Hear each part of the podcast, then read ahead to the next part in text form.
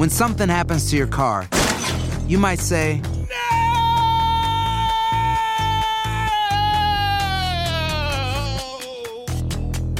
My car. but what you really need to say is something that can actually help. Like a good neighbor, State Farm is there. And just like that, State Farm is there to help you file your claim right on the State Farm mobile app. So just remember, like a good neighbor, State Farm is there. State Farm, Bloomington, Illinois. No hay nada como un teléfono nuevo. Y si quieres uno ahora, aprovecha la oferta de Boost para estar conectado con los tuyos. Cámbiate a Boost Mobile y llévate un Samsung Galaxy A15 5G gratis. Boost tiene las redes 5G más grandes del país, con máxima señal, para que sigas tus sueños sin miedo al éxito. No esperes, visita ya tu tienda Boost Mobile local y llévate tu Galaxy A15 5G gratis. Solo en un Boost Mobile cerca de ti. Oferta por tiempo limitado, solo clientes nuevos. Requiere suscripción al servicio, un dispositivo por línea, impuestos adicionales. Aplican otras restricciones. Visita una tienda para detalles.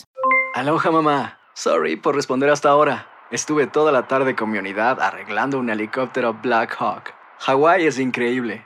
Luego te cuento más. Te quiero. Be All You Can Be, visitando goarmy.com diagonal español.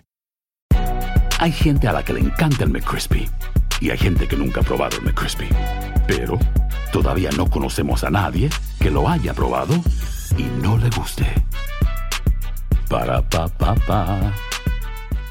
Soy María Raquel Portillo. Probablemente me conozcan con el nombre que me impuso mi abusador, Mari Boquitas. Cuando apenas tenía 15 años, me casé con Sergio Andrade, el exitoso productor que lanzó la carrera de Gloria Trevi y que resultó ser un abusador sin escrúpulos. Voy a contar esa historia por primera vez sin interrupciones. No vengo a contar mi versión, vengo a contar mi historia. En boca cerrada. Escúchalo en tu plataforma de podcast favorita. Advertencia.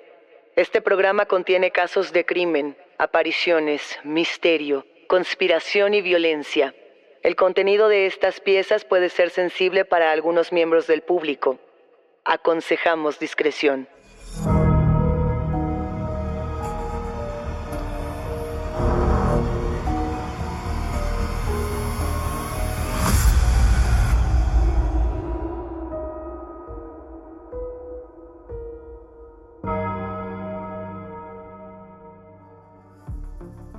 Saludos enigmáticos, bienvenidas, bienvenidos a esta conversación con nuestros especialistas en misterio. Los invitamos a seguirnos en nuestras redes sociales, Instagram y Facebook, porque hoy vamos a hablar acerca de pornografía y horror.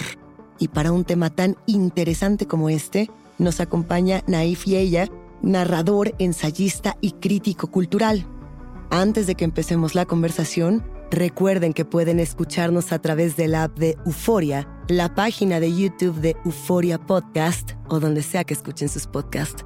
Y no se olviden de suscribirse o de seguir el show para que no se pierdan ni un momento de Enigma sin resolver. Era el año 1787 cuando el marqués de Sade, estando en la cárcel, escribió Justin o los infortunios de la virtud. Su autoría le costó al marqués el encierro obligatorio de por vida en un sanatorio mental, acusado de demencia libertina. Se decía que era un texto pornográfico. Esto ha sido puesto a debate en numerosas ocasiones. Años más tarde, en solo 45 segundos, Marion Crane tomó una de las duchas más violentas en la historia del cine. Se necesitaron 52 cortes, 78 planos y mucho jarabe de chocolate para simular toda la sangre que usó Alfred Hitchcock en Psicosis. Pero, por ejemplo, pensemos en James Ballard, quien escribió en 1973 Crash, una novela que generó mucha polémica al tratarse de un grupo de personas que experimentan sinforofilia, que es la excitación sexual relacionada con los accidentes de autos. Vámonos hasta 1999. En este año, Nicolas Cage fue perseguido por un enmascarado sadomasoquista llamado Machine, conocido en la industria pornográfica por hacer cine snuff. Esto sucedió en el filme 8 milímetros de Joel Schumacher. Y esto, enigmáticos, ni siquiera forma parte de los mejores ejemplos, de los más notables, de la relación entre la pornografía y el horror. Así que, antes de cualquier otra cosa, definamos horror y definamos pornografía con un verdadero experto en estos temas. Él es Naif Yeya, es narrador, ensayista y crítico cultural, autor de numerosas publicaciones con respecto a estos temas que tanto nos interesan. Bienvenido, Naif, ¿cómo estás? Hola, querida Luisa, gracias por invitarme a tu programa, gracias por estar en una edición además tan especial para, como dices, para mis, eh, mis búsquedas y mis obsesiones. Yo sé que estas son las búsquedas que te han apasionado y que te han inquietado por muchísimos años, Naif, quizá más de 20 años entrando en estos temas. Y, y me gustaría tal cual arrancar esta conversación preguntándote cómo se relacionan la pornografía y el horror. ¿Cómo entenderíamos pornografía y horror en, en este mismo, digamos, sendero? Mira, esa es una pregunta buenísima. Eh, fíjate, hay muchas maneras, yo creo, de abordarla. A mí me gusta pensar en esto como que básicamente existen tres géneros eh, corporales, géneros eh, artísticos que tienen que ver realmente con el cuerpo, con, con, la, con la estimulación de, de emociones y de, y de reacciones, como pueden ser el melodrama, que su búsqueda es hacernos llorar, o sea, su, lo que desea es tocar ciertas cuerdas sensibles para que nuestra, nuestra respuesta, más allá de la respuesta intelectual, emotiva, sea física, sea segregar lágrimas. Los otros dos, los que tú mencionaste, el horror, cuyo objetivo es hacernos segregar adrenalina, hacernos saltar de nuestra silla o, de, o llenarnos la cabeza de pesadillas, ir más allá simplemente de la experiencia literaria, de la emoción literaria y el último es la pornografía, que como bien sabemos es un, es un, es un género, es el género fuera de los géneros, el género no, no tolerable, el género eh, siempre rechazado, el género que parte eh, la cultura en dos siempre, entre lo tolerable y lo intolerable, y que tiene como objetivo hacernos segregar pues otro tipo de segregaciones de orden sexual, porque la idea es que es un género de contenido el cual puede llevar de la del estímulo, la excitación al orgasmo. Eh, entonces, al tener dos géneros como el horror y, el, y, la, y la pornografía, que podrían ser antagónicos, pero que están muy cerca en la idea de generar este tipo de reacción, este tipo de estímulos, este tipo de shock al sistema, fácilmente se pueden entretejer entre la, la, la, la, expresión del horror, de la destrucción de los cuerpos, del temor a la, a la penetración, a en el otro el deseo, el gusto, el placer y la excitación de lo mismo. Ahora, hay muchas, muchas formas en cómo los podemos ver cercanos, pero yo partiría de ahí. Porque eh, parte de lo que hemos comentado y de lo que además yo te he escuchado decir en muchas ocasiones es que sin morbo no hay porno.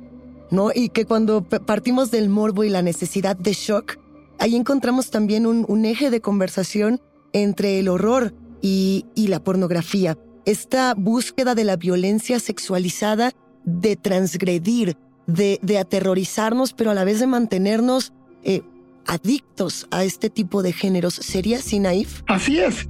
Y como bien dices, sí, el morbo, porque el morbo es la expresión corporal casi es intelectual, pero tiene este elemento de un deseo profundo que va más allá de la razón, que generan los tabús.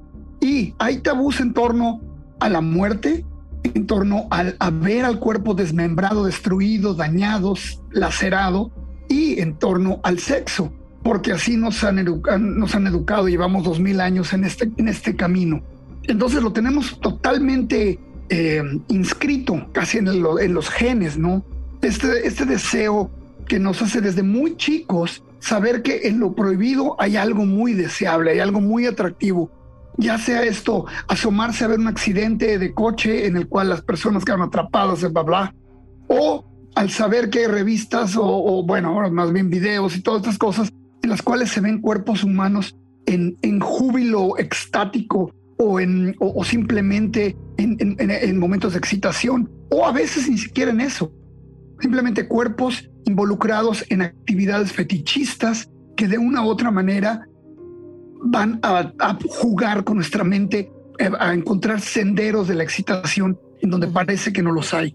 Y la otra, la otra idea es que la violencia sexualizada es profundamente atractiva, como tú mencionaste, eh, el cine, que es, yo siento, el invento básicamente de, entretenimiento, de diversión, de cultura más relevante del siglo XX y que llegas a nosotros ya en muchos formatos, medidas y, formas de consumo, se crea un poco con este deseo de estimular nuestra, nuestra ambición de ver, de ver y ver lo sexual, lo violento, las historias donde hay pistolas y muertes, las escenas donde hay traiciones y, y, y, y ¿cómo se dice?, indiscreciones sexuales, en fin. Porque me, dejas pensando, ahora que mencionas esto del cine como, eh, digamos, este gran eh, catalizador tanto de, de, la pornografía como, como del propio terror, yo me quedaba pensando en el arte pictórico mucho anterior, previo, ¿no? Pensando, por ejemplo, en, en el Bosco, inclusive en el carácter moralizante que podía tener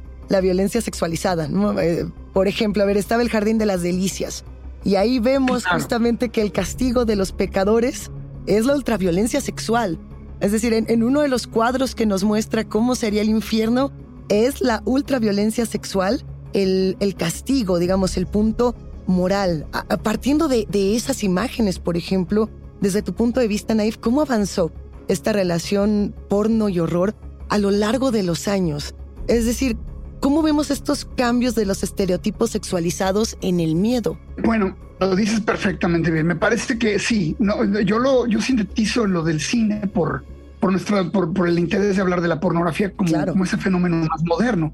Pero definitivamente en las representaciones eh, sexuales eh, y, no sexuales, simplemente incluso religiosas, de lo que se debe y lo que no se debe hacer.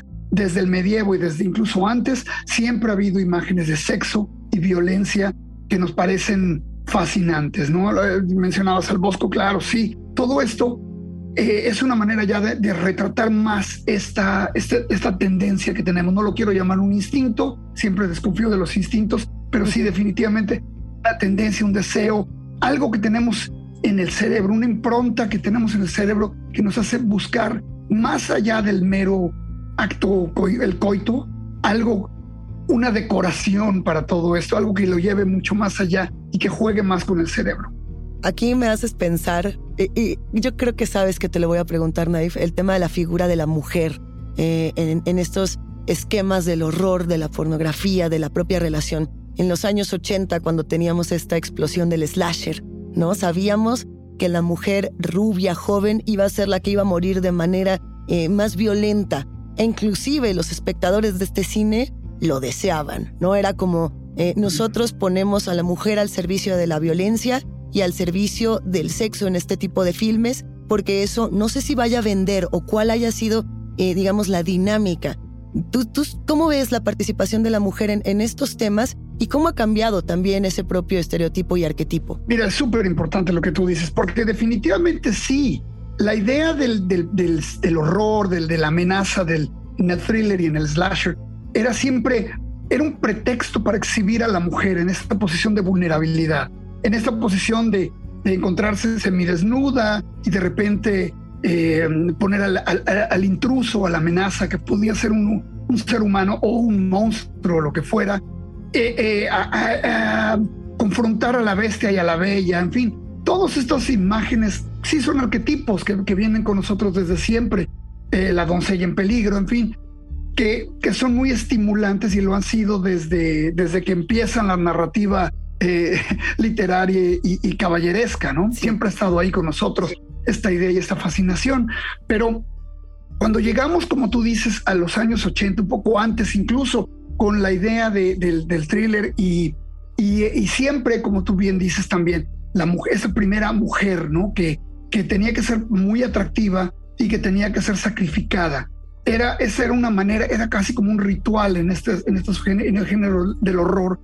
el mismo género del horror que genera poco después o quizás simultáneamente, ¿no? No podría decir exactamente cuándo, pero el, el, el, mito de la última chica, The Last Girl. Así es. Que generalmente es la que va a sobrevivir a todo esto. Va, el monstruo va a terminar matando, el monstruo puede ser cualquier cosa, va a, tener, va a terminar aniquilando a todos salvo a una. Y ese, ese ejemplo para mí queda muy, muy, muy claro con eh, la masacre en cadena de, de Tom Hooper. Esta película muy, muy, eh, pues me parece atroz, realmente es una maravilla, es una verdadera maravilla película. Pero todavía la vuelvo a ver y me quedo todavía muy impresionado. Una película de bajo presupuesto hecha en los años 70, en la cual esta familia de caníbales eh, caen ahí unos, unos muchachos que están de viaje accidentalmente y terminan mm, Mejor no, no cuento el spoiler, pero, básicamente eh, es una, una chica la única sobreviviente. Y de ahí en adelante, la, la última chica se ha vuelto ya un, un, un, elemento que lo tenemos hasta ahora, esta película de Barbarian, ¿no? Por decir una, una, película de horror muy reciente. O, o incluso en otra maravillosa, La Bruja, The Witch, eh, de Eggers. Eh, cuando piensas en esas películas, vemos que el, el, la idea de la, de, la, de la mujer sobreviviente es muy poderoso y muy deseable. ¿Por qué en términos culturales? No lo sé. Más porque, como tú bien dices, empieza eh, a hacer el, el horror un blanco, una, otro blanco fácil de, de, un feminismo que yo considero un feminismo un poco primitivo de los años 70, que ahora tenemos un renacimiento de ese feminismo, que veían en esto herramientas de, de, de sometimiento uh -huh. del hombre hacia la mujer. Para mí eran, eran simplemente nuevas expresiones del temor cultural, social y, y, que, y que, a la vez por, empiezan a dar señales en la cultura antes que, otro, que en otros medios eh, de que la mujer no solamente va a sobrevivir, sino que va a derrotar al mal. Que, lo cual me parecía a mí muy importante cuando empecé a escribir sobre el tema. Esto te estoy hablando hace casi 30 años. Y existe este libro muy famoso de Clover, de, um, ah, se me olvidó ahorita su nombre, que es el de mujeres, eh, motosierras y no sé qué otro. Es una, un libro fabuloso, perdón, ahorita acabo de hacer un blackout, se me acaba de olvidar el, el título completo, pero que, que es el que es, es, es, mujeres y motosierras. Estoy, estoy este, justamente la... eh, recordando este libro, era Hombres, Mujeres y Motosierras, si no me equivoco. Eso, Hombres, Mujeres y Motosierras, exactamente. Y es de Carol Clover, Carol Clover. Y es, una, es, fue, fue, es un documento absolutamente fundamental. Para mí es el equivalente casi a Don, al Donna Haraway, lo que representa para la cultura cyberpunk. Eh, este libro es para mí el, es lo que representa para el horror. Es como el cimiento de cómo leer una película de horror moderna. When something happens to your car, you might say, No!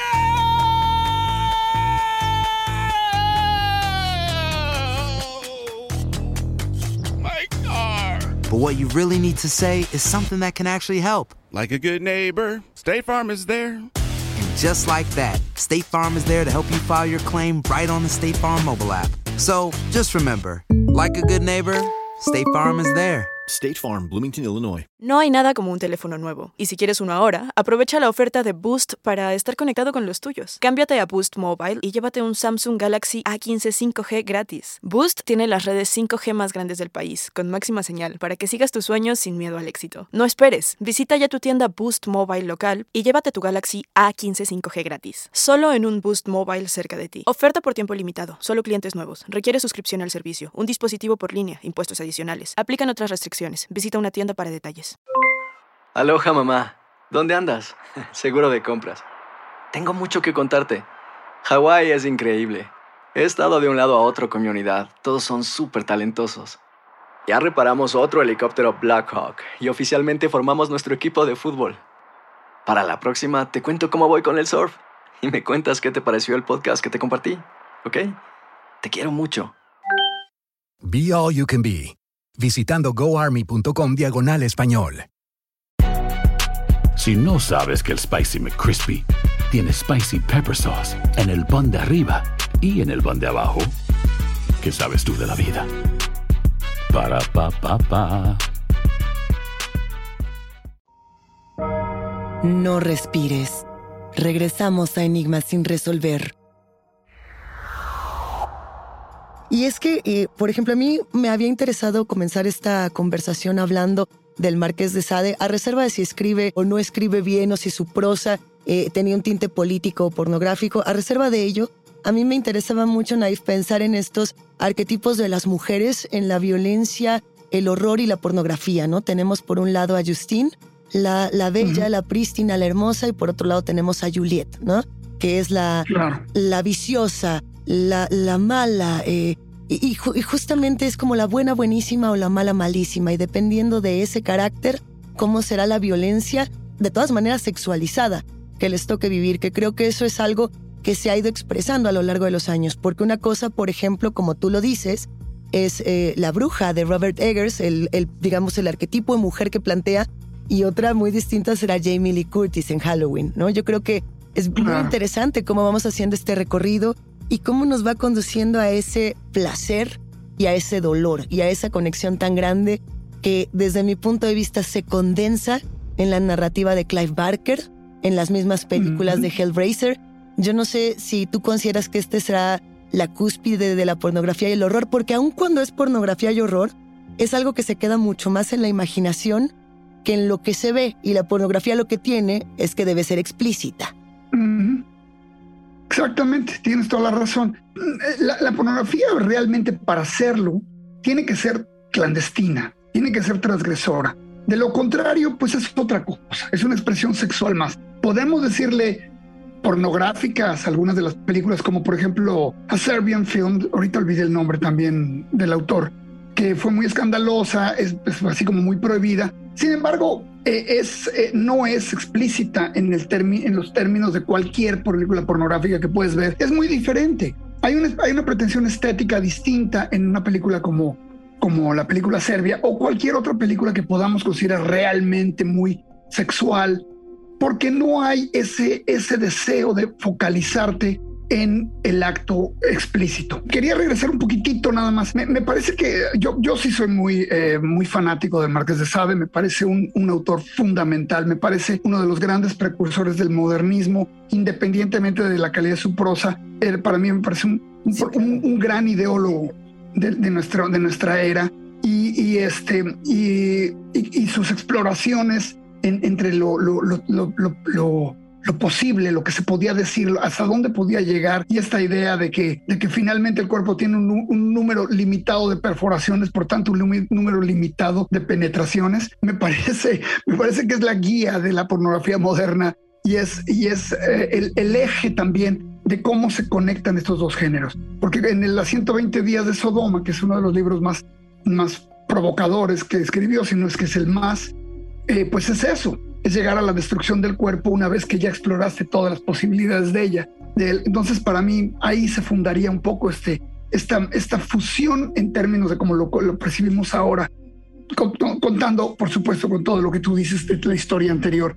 Y eh, no, me quiero, no me quiero comer todo el tiempo con eso, pero, pero creo, que, creo que por ahí va. Estamos, estamos este, ahora en un momento en el que el horror parece ser muy muy eh, desparpajado, que cada vez se puede mostrar más y ver más. Sin embargo, yo siento que una película como El Cien Pies Humano me parece una de las películas de horror más exitosas en el sentido de que llenó, llenó nuestra cultura más de pesadillas y de, y de, imágenes horribles que muchas cosas antes o, y después. Em, a pesar de que otra vez que sea buena o mala película y que hay además dos secuelas, eh, me parece para mí muy revelador porque como dices, no hay tanto que ver, no hay acto sexual involucrado. Sin embargo, hay una nueva forma de concebir el horror y este horror está profundamente involucrado con la idea del sexo. Ahí yo me, quisiera detener y pensar en cómo eh, las nuevas tecnologías pueden deformar nuestra idea del horror y la pornografía. Y, lo digo porque, Naif, tú me planteaste en algún momento una duda que, que me ha perseguido durante ya algunos años, y era cómo las tecnologías le han ido quitando el carácter de shock a la pornografía. Es decir, antes cuando queríamos conseguir un video pornográfico, un juguete sexual, qué sé yo, había que ir a esta tienda secreta. Había que acceder, digamos, mediante ciertos códigos inclusive sociales y morales a este tipo de cosas. Y de pronto, eh, con la democratización de los medios, ya todos eh, a nuestro alcance, nuestro teléfono inteligente, tenemos el material que queramos. Literalmente lo que queramos ver. Y eso para muchos le ha quitado el carácter de shock, de transgresor a la propia pornografía y sobre todo en estos materiales que de pronto entran en los terrenos de ficción. ¿Tú qué piensas de este cambio y hacia dónde se dirige esta relación? No, pues súper importante lo que dices, sí, claro. No, no, es algo que a mí me viene eh, preocupando, no en el sentido de que me va a quitar el sueño, pero sí pienso, bueno, ¿qué caminos puedes seguir? Porque básicamente a lo que tú dirías, que no quiero repetir, nada más yo añadiría, fíjate, si tú te fijas, el cine, a partir de los años 60, se va sexualizando, se va llenando de, todos los discursos sexuales que habían estado censurados, prohibidos. Eh, básicamente, después de la Segunda Guerra Mundial, el cine europeo empieza a reintroducir la idea del sexo y cada vez más atrevido y temas cada vez más, más sexuales, que Hollywood era muy resistente y fue tratándolo de evitar. Sin embargo, el, código, el famoso código Hayes que impedía ciertos temas y ciertas cosas y censuraba Hollywood, se fue desmoronando y para finales de los 60, pues ya había muchas cosas, incluso desnudos, y, y, la idea de hablar del sexo. Entonces todo esto, este cine se fue sexualizando profundamente hasta los años 80. Y yo siento que hacia finales de los años 80 alcanzamos un punto en el que tenemos una máxima visibilidad, mínima sexualidad. Y el ejemplo que yo pongo es la película Starship Troopers de eh, Paul Verhoeven, eh, que es una película en la cual la humanidad está en guerra con una especie de insectos cósmicos. Y estos soldados en la película son todos musculosos, son todos hermosos y hermosas, y todos están peleando contra estos monstruos. Y la escena muy, muy, que no me canso de citar, es que de repente hay una escena en la regadera donde se están bañando hombres y mujeres, porque ya los tabús retrógrados de nuestra época ya han desaparecido, y se están bañando y están todos hablando del enemigo y de los placeres del combate y de la guerra, así como si fueran, eh, no sé, atenienses y espartanos hablando de la guerra y de la fascinación de la guerra, pero son hombres y mujeres que ni siquiera se miran el sexo, nadie se mira las nalgas. O sea, han trasplantado todo su deseo sexual hacia la guerra. Y siento que las películas, por ejemplo, de, superhéroes que ahora dominan las carteleras del mundo, son lo mismo son cuerpos perfectos, completamente negligentes de cualquier noción del sexo. Son agnósticos del deseo sexual. No les interesa en lo más mínimo. O sea que estamos cada vez más sexualizados y a la vez menos sexualizados. Y como tú dices, eh, hubo una época en que había una cosa que llamábamos el, underground, ¿no? el mundo de, la, de una cultura subterránea, en la cual había todas estas cosas prohibidas, siniestras, entre las que estaba la pornografía también. Cuando llega Internet y echa luz en todo el underground, se acaba el underground como tal. O bueno, quizá hay otros undergrounds ahora, pero el underground como lo entendíamos ha desaparecido y nosotros los hijos todavía del siglo XX y de la televisión estamos perdidos tratando de entender cómo se juega en este nuevo campo de la sexualidad tan, tan sublimada, ¿no? Tan instagrameada, que está ahí y sin embargo no está ahí, como en TikTok y demás. En fin, siento yo que esas son las cosas que marcan nuestro tiempo digital. Mira, a mí me encantaría cerrar justo con esto que nos acabas de decir, Naif, únicamente preguntándote, ¿qué le dirías a las personas que suelen decir de manera muy cotidiana que el horror y la pornografía son géneros menores? Yo siempre he pensado que eso es un, es un error, es, una pérdida de tiempo eh, concentrarse en eso. Para empezar, eh, la idea de, de discriminar en géneros. O sea, me parece bien entender que hay diferentes géneros. Sin embargo, me parece absurdo la lógica hollywoodiana, ¿no? De decir, bueno, hay películas que son buenas, que son dramas, y hay cositas de, entretenimiento que son de horror. Eso ya incluso Hollywood está desapareciéndolo. Hay gran literatura en todos los géneros, obviamente. Y, y hay, obviamente, hay obras que están en su enfoque por hacer efectismo, ya sea en, en, el, en el sexo o en el, o en el horror, en el miedo, eh, pierden de vista otras cualidades. Sin embargo, hay obras maestras que son de horror. Mencionaste a, um, Psycho, ¿no? Eh, Psicosis eh, de Hitchcock, pero como ella podríamos pensar en las películas de Clouseau eh, o, muchísimas otras que son obras de arte incomparables porque y no importa que sean géneros menores. Entonces, eh, solo digo eso. La pornografía creo que tiene, eh, se juzga distinto si es un género diferente, hasta por sus modos de consumo o específicamente por sus modos de consumo. Entonces, es muy difícil ponerla al mismo nivel, pero entre el video arte y la pornografía, creo que podemos seguir debatiendo mucho tiempo cuáles son los méritos y cuáles son las características relevantes de ambos. Y este debate nos encantará tenerlo contigo, Naif. Cuéntanos, por favor, cómo te encontramos en redes, cómo podemos seguir esta conversación contigo en todos tus espacios. Ah, pues muchísimas gracias. Mira, yo este, tuiteo bastante, estoy en Twitter como N y luego mi apellido que es Y-E-H-Y-A, todo en una sola, N y ella. Eh, ahí tuiteo a, menudo, tuiteo mucho sobre imágenes medievales y la fascinación que me produce el horror medieval.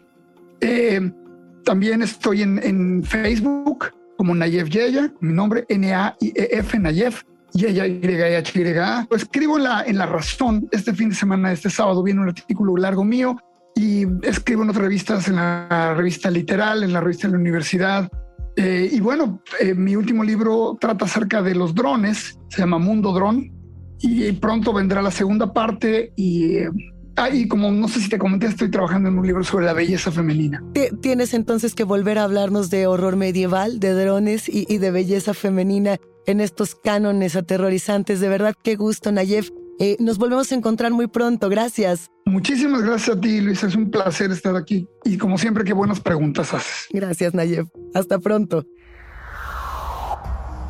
Enigmáticos, la conversación con nuestros especialistas en misterio ha terminado. Pero siempre hay otra grieta que investigar junto con ustedes. No se olviden de seguirnos en nuestras redes sociales. Nos encuentran a través de Instagram y Facebook. Soy Luisa Iglesias y ha sido un macabro placer compartir con los enigmáticos. Recuerden que pueden escucharnos en la app de Euforia, la página de YouTube de Euforia Podcast o donde sea que escuchen sus podcasts. Denle follow o suscríbanse al show en donde sea que nos escuchen y así no se pierden ni un momento de enigma sin resolver.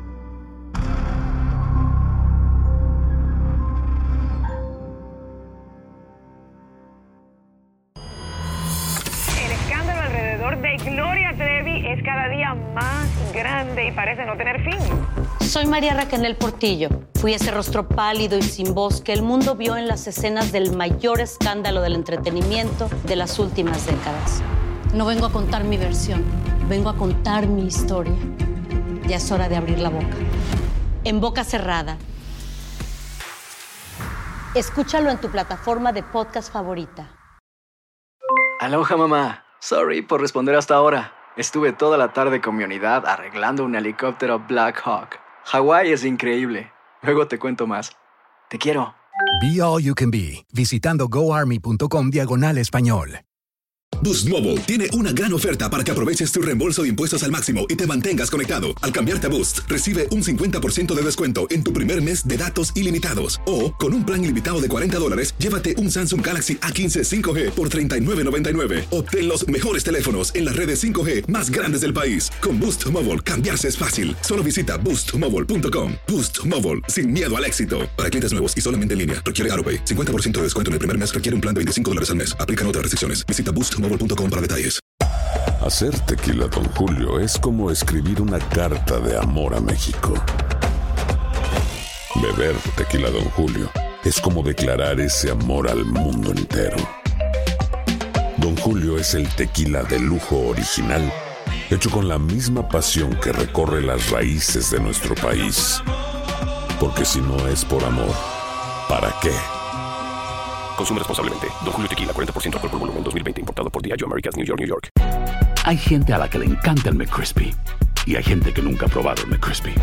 Pero todavía no conocemos a nadie que lo haya probado y no le guste. Para, pa, pa, pa.